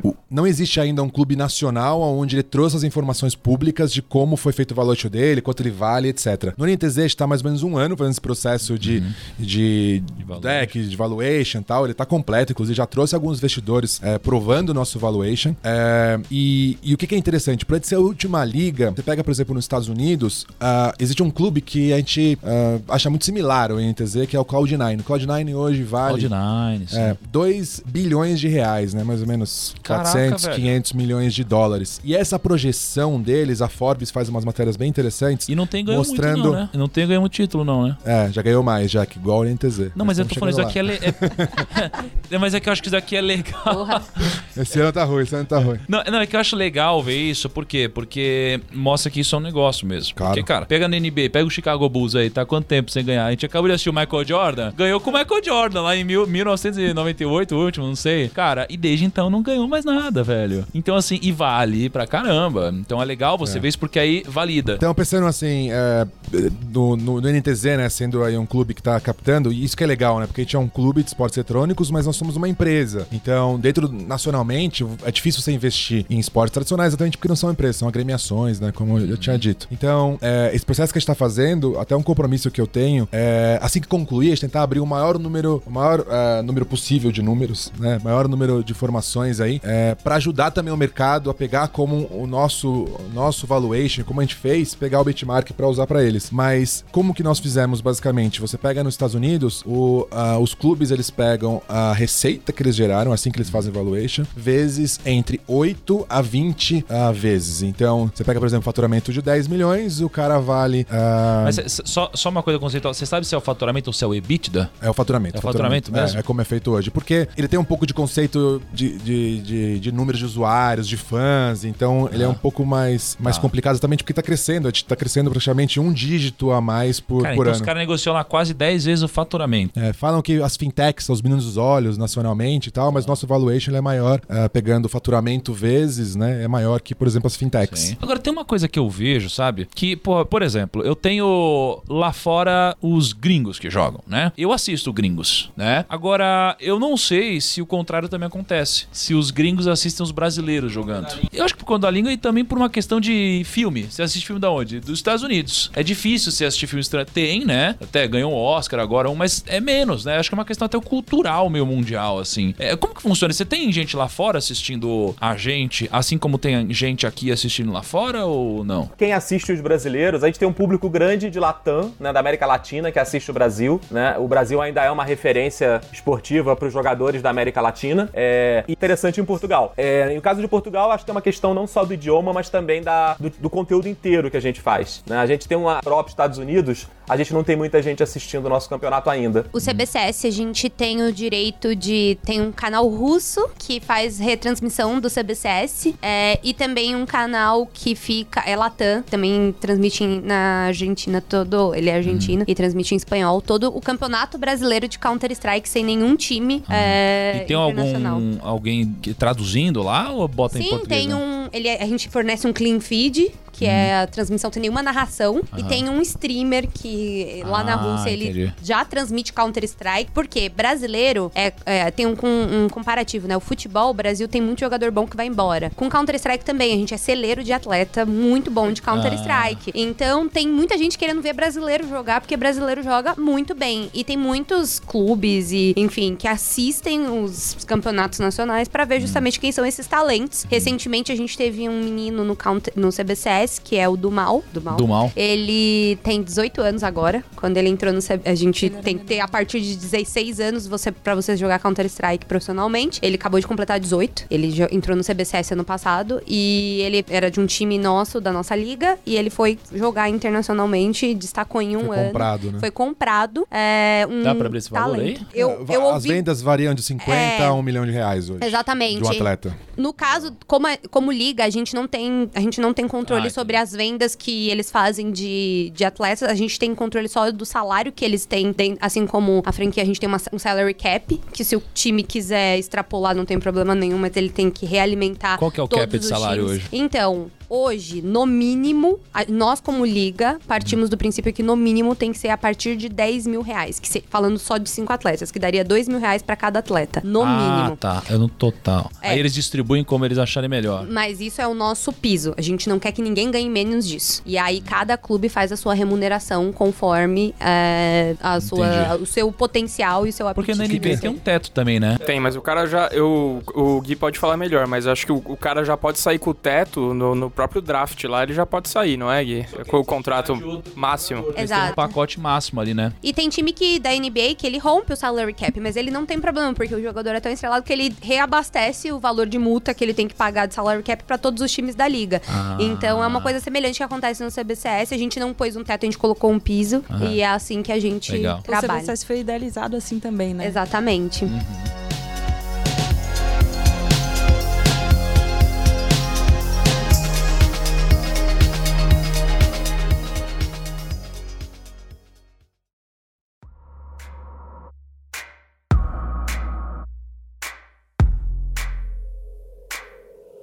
Deixa eu perguntar uma coisa pra vocês. Quais são os jogos hoje que tem mais público? Eu jogo COD, hein? Não me decepcionem, É gente. LOL. É. LOL em Free primeiro Fire, lugar. é. A gente Free tem Fire Free. Fire. É. É que vocês estão falando. Peraí, só, só pra eu entender. Vocês estão falando de jogadores ou vocês estão falando de liga? Tipo, esports? Não, jogadores. Jogadores, tá. É League of Legends em primeiro lugar, Tá. disparado. Quando a gente pega o Free Fire, ele existe há um ano. Então o crescimento dele é, foi, tá sendo astronômico. Mas será que é porque dá pra instalar no celular e você não precisa de todo um setup? Que é legal, o LoL você consegue rodar em praticamente quase qualquer computador. E aí o Free Fire, quando chegou, você consegue rodar em praticamente quase qualquer celular. Exato. Então você tem ali pessoal do, do, do Brasil inteiro jogando, são números bem, bem agressivos, porque é a primeira vez que ele consegue, muitas vezes, ter um, um contato ali com o primeiro jogo competitivo dele, né? O primeiro esportes dele. Counter-Strike também fica. Acho que se a gente fosse falar de top 3 de jogos, é, até relatórios da Newzoo que saiu recente, saíram recentemente, todo ano eles lançam esse relatório. League of Legends sempre fica na cabeça e o segundo jogo é Counter-Strike.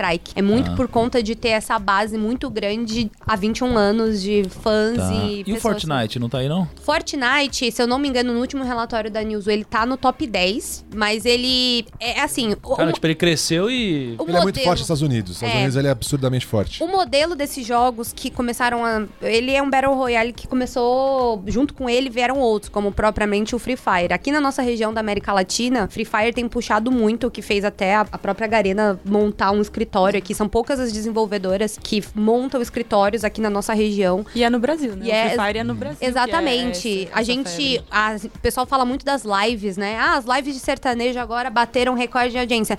É, Free Fire bateu muito antes. A gente pegou na final da Pro Liga ano passado, acho que foram duas milhões de pessoas simultâneas, quando não Que- tinha live de sertanejo acontecendo Que- de forma nenhuma. Cara, tem um número muito Cara. legal, porque o, o Tier 3, a terceira divisão do Free Fire, tem um ano o jogo, né? Ele fez é uma competição aberta, assim como a maioria dos, das publishers, donas dos jogos, fazem. Então a terceira, divis- terceira divisão ele abriu pra todos os times que, quisi- que, que, que tinham interesse ali de participar. Então montava o time de quatro pessoas e participava, seja amador ou que seja. Foram 600 mil times participando dessa, dessa competição, desse esportes, pra ver quem entrava na segunda divisão, formando aí mais de, no mínimo, 2 milhões e 400 pessoas jogando o, o- a classificação, né? E aí surgiram 16 times na segunda E eu divisão. tenho um ponto sobre isso também. A, a DC7, como grupo, investe também na, no Free Fire e nós estamos por trás da Liga de Acesso série B e C dentro do território, ajudando a Garena nesse, nesse projeto. Eles fazem a gestão da série A e nós estamos organizando Legal. toda a série de acesso. E um ponto curioso de audiência de Free Fire, a série C, a gente fez uma edição agora no começo do ano, que é essa até que o Lucas comentou, e teve pouco anúncio, até foi bem no, no gap da pandemia, foi bem quando começou a ficar o isolamento social, foi uma transmissão até muito desafiadora, e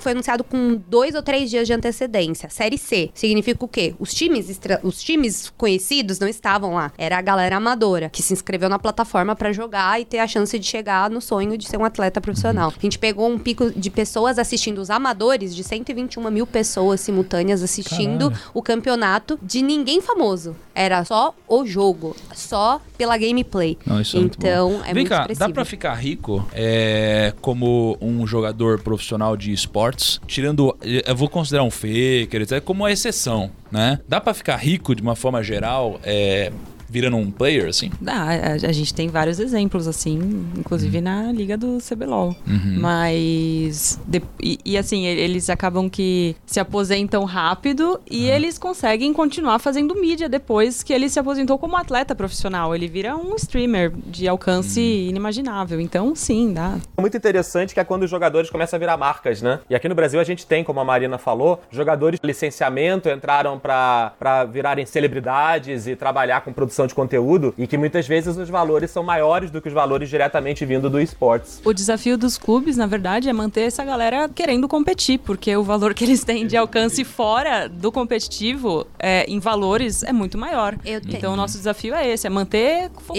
Eu- na competição. Nos últimos, eu entrei em esportes dentro de um time também. É, Passei uns três anos trabalhando dentro de uma organização, tocando toda a parte comercial e de marketing. E o nosso desafio também, além de manter ele querendo jogar e ser competitivo, é também ajudar esse cara. Porque eu acho que assim, o, o youtuber, ele já tem uma mentalidade mais de negócio que foi acontecendo. Acho que o que o esporte tá vivendo agora com os atletas é o que o, o influenciador de, de YouTube, de Instagram viveu há uns anos atrás. Eu, particularmente, vim do mercado de influenciadores, eu trabalhei com marketing de influência há muito tempo da minha vida. E eu entrei em esportes muito por acaso. E pra mim, quando eu cheguei e vi os atletas começando a ganhar dinheiro e nem sabendo se precificar, sabendo, ah, eu não sei muito bem como fazer isso daqui. E então, boa parte do meu trabalho quando eu entrei em esportes foi conversar com esses atletas, alguns em especial, e falar: o que, que você quer ser quando crescer? Porque você tá crescendo.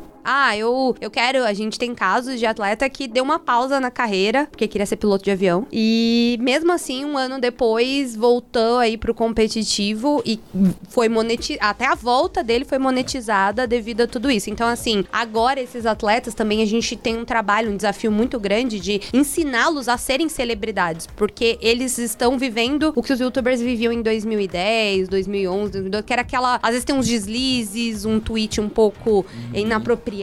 Então tem um lado do atleta agora, ele tá tomando consciência de que ele é influenciador também. Eu vejo esse ano ser o ano que muitos desses atletas estão percebendo que eles são De- influenciadores. devo- deixa eu fazer uma pergunta pra vocês. Qual que é a minha dúvida? Minha dúvida é o seguinte. Cara, eu sei que o basquete vai estar aqui no ano que vem. Eu sei que o futebol vai estar aqui ano que vem. Mas todos os jogos que eu joguei na infância, que tinham algum tipo de engajamento e interação social, assim, eles não existem mais, sabe? Acho que o único é o CS, só que o CS teve, pô, um- uma década em que, sei lá, ninguém falou sobre CS, então devia ser difícil ganhar dinheiro pra quem tava nesse mercado competitivo, né? Então, o que vocês podem falar sobre isso, sobre a perenidade de negócio? Por exemplo, será que o LoL vai estar aqui daqui 10 anos, por exemplo, pra eu poder investir confortavelmente no LoL? É, ou será que a certeza que eu tenho é que a Riot vai estar aqui daqui 10 anos e por isso, sei lá, acaba diversificando um pouco através de outros jogos? Será que o esportes vai estar aqui 10 anos ou os jogos que estão dentro do esportes vão estar aqui daqui 10 anos? Né? O que, que vocês podem falar sobre isso? Legends, é, a nossa visão como empresa é que o League vai durar gerações. Então agora que a gente tá fazendo, a gente fez 10 anos do jogo no ano passado, a gente pode considerar que a gente tá tendo a primeira geração, né? Tem evento do CBLOL que você já encontra pai com filho, é, então isso já começa a acontecer. Mas é, sim, o nosso plano é estar aqui com o League of Legends pra sempre. A gente, quando cria jogos, a gente ir para o longo prazo e o nosso planejamento de esportes também. Então não são todos os jogos que pela natureza do jogo tem essa capacidade, acho que o League tem, o CS tem, tem naturalmente tem essa capacidade de sempre evoluir no- na mecânica do jogador e no, tem uma, uma- uma- um viés mais de entretenimento. Então isso é natural na indústria de, de games, mas os jogos que se firmam como esportes, é, que, são, que são consistentes e que já tem uma história, são negócios pro longo prazo. A nossa visão como publicadora, não só pro League of Legends, como para outros jogos que a gente está lançando agora, é criar sim um, um, um espaço de longo prazo.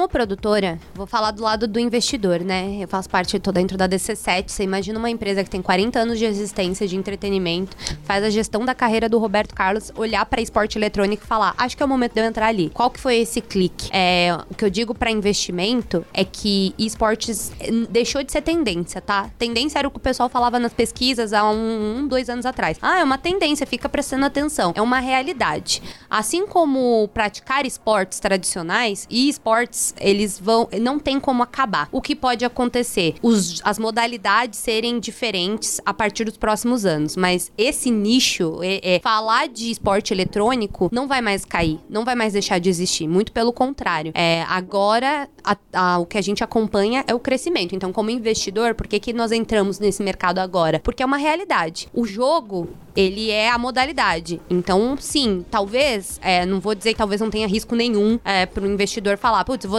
apostar todas as minhas fichas nesse jogo, que esse time que tem esse jogo, porque só nos últimos três anos, eu tô no mercado desde nesse período, eu já acompanhei jogos que vieram, eram a próxima tendência, e jogos que simplesmente desapareceram nesses três anos. É, isso até que eu ia falar, perguntar para vocês assim, tipo, quando lança um novo jogo, é, um novo jogo que se enquadra no esportes, existe uma corrida assim nos times para tipo, cara, vou preciso montar um time para isso, porque isso aí vai bombar. Tem, mas eu acho que tem que ter um período de maturidade também de você acompanhar o potencial daquele jogo, né? Eu eu do lado quando trabalhava em time, a gente tinha realmente um período de vamos acompanhar isso daqui por seis meses. Isso daqui passou de seis meses é um é um, é um, um sinal que a gente tem que começar ou até um pouco antes. Teve modalidade que a gente a, a própria desenvolvedora vinha, sentava e falava: "Ei time, é, esses são meus planos pelos próximos X anos". No caso do CBCS, por exemplo, é um projeto que ele nasceu com no mínimo cinco anos de existência. Então, se qualquer investidor é, e, e, com todo o respaldo de ter a Globo como sócia, a DC7 como sócia, então com investimento capital próprio. Então, com, quando a gente chega no mercado para os times até levarem isso para patrocínio, ou até mesmo nós como, como campeonato, a gente tem. A gente nasceu e depois de três meses a gente já fechou um patrocínio muito expressivo de uma instituição financeira. Então você imagina como que a gente chegou nesse ponto, mostrando que a gente não está pretendendo sair. É, pelo contrário, no mínimo esse projeto vai ter cinco anos. Nossa,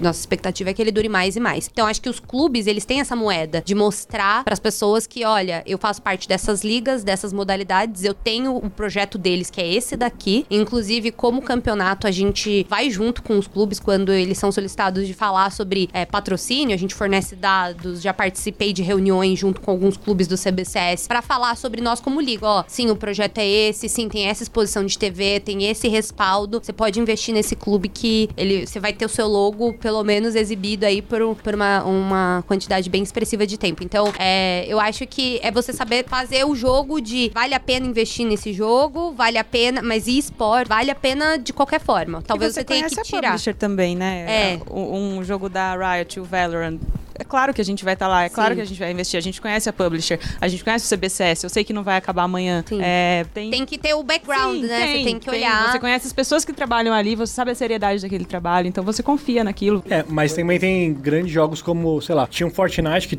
basicamente todo mundo jogava porque era o único jogo que tinha na época. Aí veio o Apex, nossa, parece que todo mundo migrou, só que não durou muito. O pessoal ficou tipo um, dois meses no Apex e depois, meu, caiu. Eu desinstalei do meu jogo, que nem Fortnite, eu, eu joguei uns dois anos meio que seguidos, assim e hoje eu nem tenho mais no meu console. Porque é, porque, é um, um jogo que, tipo, ficou hypado e depois. Aí agora veio Call of Duty, que também é um, um próximo jogo que talvez tenha até campeonato. Nesse sentido, se você, por exemplo, tem o, o cenário da Riot como patrocínio do campeonato, CBCS, que são projetos a longo prazo que você sabe quem tá por trás, você sabe o investimento que está acontecendo, não é o que vai acabar, e pelo contrário, vai começar a entrar agora nessa etapa de franquia que o CBLOL tá indo, ou entrar no CBCS depois de um ano que começou e só tá crescendo a audiência, são investimentos que você consegue saber, ó, isso daqui tá exponencialmente caminhando para frente, então é seguro. Quando nesse aspecto, eu diria que se você quer um investimento, quer, quer entrar em esportes, talvez um time é a porta, é o melhor caminho para você começar, porque eles têm vários jogos, né? Então, talvez não procurar um time de uma modalidade só, mas procurar um time que sabe transitar com o seu investimento por vários. Então, isso te dá mais, talvez, segurança de não não perder um, um, o seu investimento porque daquela modalidade. Imagina, surgiram times de é, Apex. Eu lembro que teve muita gente, ah, eu tô no Apex também e tal, e que hoje realmente não tá tão forte. Ou eu confesso que eu não acompanho mais os números. É, vou falar, vou falar de NTZ assim, NTZ como a gente enxerga. A gente enxerga mais ou menos quando você veste na bolsa. Então, cada ação ali é, que nós temos é uma modalidade. Então, a ação tem um potencial de curto prazo, de faturamento, de audiência. Então, a gente acaba também fazendo uma carteira com várias modalidades. Nós temos 14 modalidades. Pensando no cenário latino-americano, a gente é o clube que tem mais modalidades, somando todo mundo que existe. Exatamente porque a gente enxerga que quando surgir um próximo jogo, que será o próximo League of Legends, nós estaremos lá dentro. Mas vai como a Marina falou também. É, tudo que a Riot Games coloca a mão até hoje deu muito certo. Então, tudo que a Riot Games faz, a gente participa. É o nosso desafio de estratégia. Eu acho que é o lado azedo de trabalhar com games. Assim, gêneros existem vários. E a gente provavelmente pode fazer um jogo para cada gênero que existe. O grande, o grande desafio, o grande lance da publicadora é criar um jogo que tenha o seu diferencial e que esse diferencial seja de longo prazo. Que os jogadores, profissionais e o público, eles consigam ver, é, ver o desafio contínuo de investir tempo assistindo ou jogando aquilo. É, antigamente, quando a gente lançou o League of Legends, lançar a cena de esportes de League of Legends, entre aspas, foi mais fácil. Porque era literalmente alguém assistindo alguém que jogava melhor, para aprender ou para torcer. Hoje em dia, a gente, por exemplo, lançou agora há, pouco, há poucos meses o Valorant, que da publisher sim apresentar um novo eSport de um jeito que seja interessante pro mercado, seja interessante pros times, seja interessante pro público em termos de concorrência, né? Então, desde mais os novos jogos vão ser vão precisar ser diferentes para se estabelecerem como esportes. E eles precisam trazer proposta de valor real pro público e para as organizações. Para assim, a gente agora tem quatro esportes para lançar, porque a gente lançou quatro gêneros novos. Uns vão ser maiores, outros vão ser menores. O planejamento disso vai ser bastante mais detalhado e bastante mais junto com os times também, para que não exista essa essa aposta de erro, né, na gente nova cena. Então, estrategicamente é um trabalho da publisher posicionar esses novos esportes de um jeito que dê essa transparência, essa essa essa capacidade dos times também entenderem. Vou entrar aqui e faz sentido. Você viu que lançaram um, um, um LoL de Pokémon, né, ontem, né, meu? Vocês viram isso daí, cara? Sim. é, cara, o LoL de Pokémon, cara. Doideira. é, no, é, MOBA nos últimos 10 anos. A gente não foi o primeiro e a gente não vai ser o último, mas a gente é, tem que trabalhar para continuar sendo o mais interessante e o maior. Eu acho que esse aqui é o trabalho que nunca para. Ó, mas deixa eu. É, só antes de eu seguir pra outra pauta, Marina, eu queria que você contasse um pouquinho mais pra gente como é a estrutura de vocês lá na Prodigy. Assim, vocês, sei lá, você falou, você falou que vocês têm três times, né? Sim. Vocês têm três times. Como que funciona assim? Sei lá, a rotina de vocês, onde vocês ficam? É um, é um prédio, é uma sala, é uma casa? Sim. A gente tá. A gente fica na, dentro, no mezanino da, do nosso maior investidor, que é a Pro Gaming Computer, Pro Gaming Mega Store agora. É, tem a, a, área do mezanino, então são, são 800 metros quadrados entre loja e office. O office é lá dentro. E tem as salas. Tem a sala do Free Fire, a sala do LoL, a sala do Counter-Strike e a sala de staff. E assim, é tudo muito bem organizado. Tem, tem, a, tem a sala de reunião, tem a sala que eles fazem as atividades com o psicólogo, fisioterapeuta, enfim. Legal. É, é um, é um escritório, não, não muda. É, é um escritório com a sala de cada de cada Ah. equipe ali. Com um campo de futebol nosso Sim, dentro. é. Tem um glamour diferente trabalhar num mercado como esse, diferente de um, tra- de um, um trabalho em que, sei lá, você fica só no Excel, aquela coisa mais escritório, assim, tem um glamour diferente. É menos dor de cabeça Não, ou é igual? eu acho que não, eu acho que não é menos dor de cabeça, porque é, é um desafio também lidar, lidar com pessoas, é um desafio lidar com pessoas que é, eles são atletas, eles não são atletas tradicionais, eles não, assim, não, não tem aquele respeito à figura de, da autoridade que o, que o nadador tem, que ele tem um treinador que ele nada desde os sete anos, então ele, ele entrou naquilo porque ele era um cara que na escola ele jogava muito, jogava bem e viu que existia uma oportunidade aquilo. Então é um desafio lidar com essa geração que está entrando no mercado de trabalho e não é um mercado de trabalho tradicional também. Então a gente precisa se. é, a gente precisa ser mais dinâmico também, porque a minha geração é completamente diferente da deles. Eu sou de 1980 e alguma coisa.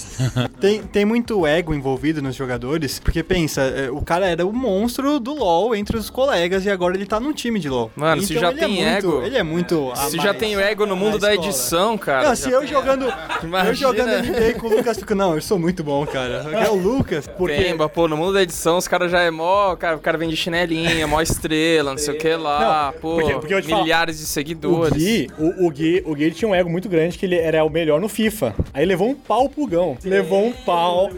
Levou um pau do Gão e até hoje falou: não, não, foi roubado, blá blá blá. Tava impedido. Quem é que é? Caraca. Então, quais são os maiores problemas que vocês enfrentam gerenciando um time? Olha, eu nem sei se eu devo falar.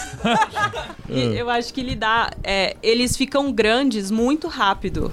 Quando eles começam a se destacar no jogo, o- o- os atletas, eles ficam muito grandes. Eles ficam. Eles têm uma, uma mídia, um acesso de, de mídia ali, de pessoas que eles influenciam. É, é grande esse número. Então, eles precisam saber também como se portar. E esse é um desafio dos clubes. Fazer com que eles saibam se portar, saber com que eles saibam influenciar da maneira correta. Então, eles precisam ser politicamente corretos, eles precisam se preocupar com tudo isso. E a gente precisa se preocupar em fazer com que eles saibam agir dessa, dessa maneira. Esse é um grande desafio. Sempre para contratar atletas na PRG, a gente sempre analisa o perfil pessoal mesmo daquele, daquele atleta. Será que ele vai é, conseguir se dar bem com o pessoal aqui do time? Por exemplo, nós somos um clube extremamente careta. A gente não. A gente é, Não é, proíbe muita- mesmo Ah. é, uso de drogas, esse tipo de coisa. Os clubes devem se preocupar com isso. Tem clubes que se preocupam mais, tem clubes que se preocupam menos. Acham que o atleta, na vida pessoal dele, faz o que ele quer, mas eu não acredito que seja isso. É um esporte.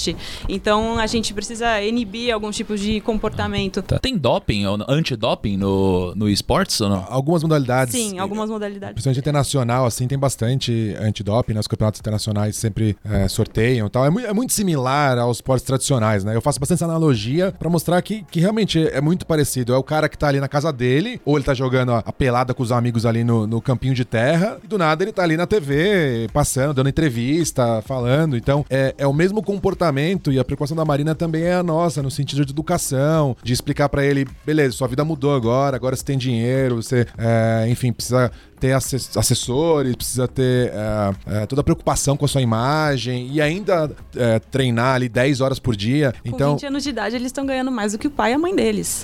ajuda a casa, né? É, é igual jogador de futebol, obviamente os, os zeros estão aumentando ano a ano, como eu havia falado. Então, existe todo essa- esse jump, né? O cara tá andando na rua, as pessoas param ele, pede autógrafo. Então, tem todo esse comportamento que é um- uma mudança muito grande, né? Agora, assim, o- os jogos mudam, é, é, ou podem mudar. Agora, os jogadores profissionais, uma vez que eles são profissionais, eles viram profissionais de outro jogo? Ou seja, você é um profissional de um jogo, de repente você virou profissional de outro, assim? Ou não? O cara, ele começa e termina a carreira no mesmo jogo. Tem alguns É, casos. tem, tem alguns. Ah, o pessoal de CS, de Overwatch, tá, tá migrando, né, pra Valorant. Pra... É. Porque ainda não existe. Valorant é um jogo novo, ainda não existe, então, o profissional. Esse jogo. Mas a Então, galera acaba quer estar na que- cabeça. É, Mas é, é o- mas é parecido, né? É, FPS. É, Vocês foram convidados pra jogar o beta do Valorant? Não, não, nem eu. É. nem eu, viu? Tinha que assistir as streams, né? Eu também tive que ficar lá colado pra ganhar minha chave.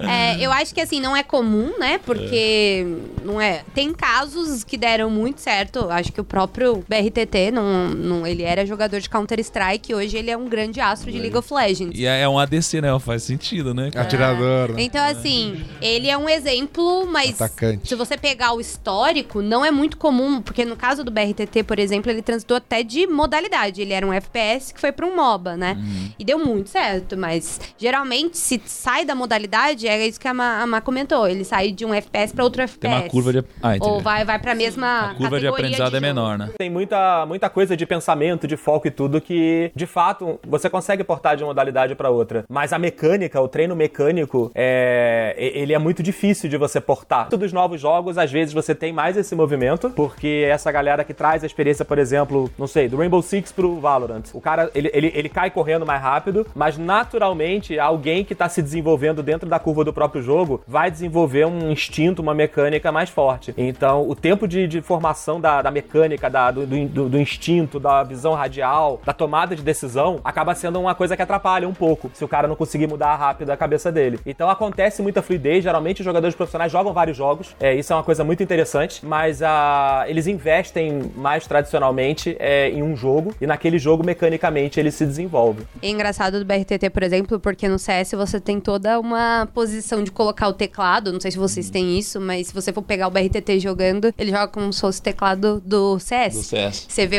ele põe o teclado aqui do lado, como, Na vertical, quase, é. como ele jogava Counter-Strike. Pra ele, eu particularmente também, eu, quando eu jogo Counter-Strike hoje, eu parei de jogar um tempo, voltei e tudo mais, uns dois anos atrás. Só que eu voltei num período que eu tava jogando muito LOL. É, meus amigos me zoam porque eu pus as teclas do LoL. Então, Ah. quando eu jogo, eu jogo nas teclas do LoL. Hoje CS. Pô, o LoL, cara, eu lembro de quando eu comecei. Não dá pra você entender LoL no começo. Não dá. Pô, o futebol, você entende, tem uma galera batendo bola, mas o LoL não dá pra você entender, cara. Assim. O CS também é mais fácil, porque é, é tirou, caiu, você fala, morreu, beleza, ponto. Acho que Vamos você deve lá. impedir muito, cara, a, sei lá, a aceleração no crescimento disso, a popularização pra quem não joga, entendeu, cara? Né? Então, isso daí deve ser um problema, né? A gente consegue ver muito claro as ondas do quanto que as pessoas vão entendendo e de repente ela sobe de elo. Porque aí ela entende um conceito do jogo, ou assistindo ou conversando, que ela não se ligava. Então, ah, puta, agora eu vou andar pelo mapa. Aí a pessoa dá uma subida boa, porque o gameplay dela melhora muito. Aí ela passa um ano naquele lugar, aí dá um outro estalo. Então é um jogo de curva bem longa é, e, e a pessoa vai subindo se ela insistir. Realmente a pessoa tem que ter, tem que gostar e tem que investir. Eu, eu, eu dou, eu dou um exemplo do meu pai. Meu pai tem 58 anos. E esportes na minha casa virou ferramenta de integração. Eu tenho dois irmãos mais novos. Meus irmãos sempre torceram pra times de esportes, nunca pra futebol. E quando eu comecei a trabalhar, eu fui trabalhar no time que eles torciam. Então, tipo, eu virei a irmã mais legal do mundo. E meu pai, em 2017, não assistia nada de esporte eletrônico. Hoje, meu pai assiste muito mais esporte eletrônico que eu. Inclusive, quando meu time perdia, ele era o mais crítico. Quando tinha jogo de futebol, jogo do meu time, ele tá de uniforme. Eu mandei fazer o uniforme com o nome dele. E é muito louco, porque o meu pai hoje, ele sente muito mais. Quando eu falei, ó, pai, tô indo pro CBCS. Ele assiste o CBCS, mas ele fala pra mim, eu entendo muito mais o League of Legends. E meu pai tem 58 anos e meu pai nunca jogou, só de assistir no Sport TV, que ele liga lá de sábado, põe lá e ainda continua torcendo pro time que eu trabalhava, usa camiseta e fica dividindo. É muito engraçado, porque às vezes eu não tô acompanhando CB. Esse final de semana rolou isso, eu não tava acompanhando CBLOL. Meu pai estava, domingo à noite, me mandou uma mensagem. Aê, terminamos 2-0, hein? Eu assim, eu falei, nossa, pai, você- você assistiu? Aí ele, aí assisti, aí começou a me narrar, contar as coisas que tinham acontecido. E meu pai é, é muito engraçado, porque ele não entende o boneco, ele entende o princípio, é que sabe as rotas, ele entende as rotas, sabe o que cada um tem que fazer, sabe qual rota vai dois, qual rota vai um, tarará. Mas ele fica, ah, pegou aquele boneco lá que tem uma âncora lá, sei lá o que, aquele lá da âncora, tá? Então ele fala as características, mas é muito louco, porque só de assistir, nunca de jogar, ele acha mais fácil. Qual é o maior pre- premiação que teve em um torneio de esportes? Dota? Quanto que foi em... Dota, Dota ano passado pagou 22 milhões de dólares pro campeão. Pô, Carlão, tá deixando a desejar, hein, Carlão? Ponto de cara- curiosidade. Ô, a pô, Libertadores ano passado pagou 12 milhões. Tem que Caramba! pôr a mão no bolso aí, cara. Para não do bolso. A gente tem um Kager do mercado de esportes, tipo assim, quanto ele cresce ao ano, em percentual, tipo, é um mercado que cresce 20% ao ano, 30%, tem alguma coisa assim? É, porque eu ia perguntar o seguinte, porque, é, com base nisso, a gente vê, tipo, por exemplo, times europeus, sei lá, como Juventus, vai, te- tem, é, tem capital aberto na bolsa, você pode investir no time. Existe uma, sei lá, uma ideia, uma visão de um dia, cara, uma, uma liga é, de franquias ou um time começar a abrir capital, porque você fala assim, "Pô, imagina você pega esse movimento no começo, você começa a investir nisso, sabe, sabendo que tem um Kager O único clube né, hoje no mundo que é de capital aberto chama Astralis, né? Ele participa em quatro, em quatro tipos de modalidades diferentes, inclusive uma é, é o próprio o próprio League of Legends, né? Obviamente com, uma- com nome diferente, mas ele participa, são os mesmos donos. Então existe todo aquele aquelas informações abertas, balancete tal, você consegue pegar como base como é o faturamento, da onde vem. No Brasil é complicado, né? Algum qualquer empresa começando, até porque tem os, os, ah, as necessidades ali de tempo no mercado, você o custo para você abrir um IPO é, é gigante, tem fila, é super complicado. Então no Brasil acho que, tá- que deve demorar um pouco mais, a não ser se se criam outras modalidades aí para levantar capital. Nasdaq, lá é muito mais fácil. E aí, cara, o que eu quero dizer então é o seguinte, Kaique, pra onde que vai o nosso budget, hein? Então, é, n- eu, eu vi que não tá barato comprar um time de LoL. Sei o que é que ele não, ele não escutou o que eu falei, ele só foi pro padrão, né? O quê? Ele é um cara funcionando automático, piloto não. automático. Eu já tô substituindo por gravações já. Não, não, é, é porque... Não, não, Luca, outra coisa, cara, antes de você entrar aí nessa parte muito importante e essencial aqui, é, eu quero dizer o seguinte, cara, pra onde vai o nosso budget? A gente vai comprar um time de LoL, um time de CS, a gente vai... vai Será que a gente vai virar INTZ Rich Cousin ou PRG Cousin Rich? O que, eu que vai pensando acontecer aqui? Vale a pena comprar um time, não especificar qual que ele é, e a gente ver os jogadores que têm skill pra jogar alguns jogos. Porque tem que ter diversificações nesse, nesse mundo de games. Não dá pro cara só manter num jogo só, vai que o jogo acaba. É melhor você continuar editando vídeo mesmo, hein, Kaique? Vamos montar um time. Mas o grande pagar nós, esse podcast é Twitch, Twitter, Facebook, YouTube, CBLOL, CSGO, NBA, Neymar, FIFA. É, é, Outback, Zelda, Ginásio do Ibirapuera, Rainbow Six, Globo. Tem uma curiosidade aqui, eu descobri onde o Roberto Carlos fica quando ele não tá naquele cruzeiro de Natal. Ele fica jogando CS o dia inteiro. É isso aí, gente. Esse é o grande segredo, O Roberto. segredo da longevidade dele. Inclusive, é ele que vai abrir o, pro- o encerramento do CBCS próxima temporada, parece. Né? Nossa, vai, vai um dar dia, pra- gente, um dia. É, É, Fórmula 1, Red Bull, Brasileirão, Ninja, Forbes, Valorant, Pro Game. Tá, eu até esqueci o que eu escrevi aqui. Por que, que ele demora pra ler? É só ler. Kaique, eu duvido, eu duvido. Eu falei que marca pra um cacete. E o BFzinho, dá, dá uma moral pro BFzinho aí, vai. Não, não, Battlefield não. Calma, calma. Eu não terminei, eu não terminei, eu não terminei.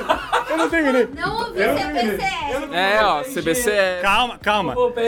Ai, meu pai do céu. Eu não falei ainda, calma. Falou NTZ? Calma, calma. Tá aqui ainda, tá aqui. Foi o BFzinho, dá uma moral Não, pro não. BFzinho aí. Battlefield o não vale a pena, não vale a pena. falou Yoda, não falou. A gente não falou do Yoda. INTZ e Esports. Não falou Chicago Bulls. Chicago Bulls. Kaique, você Ah, é tá verdade, vendo? É por isso que a gente não Bulls. consegue ganhar dinheiro. Você não cobra as pessoas. Ai, CBCS, Jesus. Project, Riot Games. Pessoal, como faz pra encontrar vocês e os times de vocês e as ligas nas redes sociais aí? Onde é, onde que as, mais importante é onde as pessoas podem Vamos acompanhar lá. os campeonatos, na Começando verdade. aqui puxando a fila. É, bom, meu nome é Mia, é, meu arroba é Mia Campos, tá? Com H no final, M-I-A-H Campos, em todas as Ok. redes sociais. Então, quem quiser me seguir aí. Posto muita coisa da minha cachorra, porque eu tô meio Legal. apaixonada por ela. Mas vamos lá, sobre o CBCS, as redes sociais do CBCS você encontra só no Twitter é CBCS, todas as outras CBCSBR, porque a gente não conseguiu ainda os outros. Nossa. É, um aninho, tá? Tamo ficando aninho. forte aí. Mas o CBCS, ele tá agora em pausa. Acabou, a gente encerrou a primeira temporada dia 5 de junho. A volta dele, novidades em breve, então. Acompanha as redes do CBCS pra saber a Ok. data, que ainda não divulgamos. Mas a gente volta agora é, no próximo mês com o Campeonato Brasileiro de Counter-Strike, que passa toda quinta e sexta, a partir das 7 horas da noite na próxima temporada, no Sport TV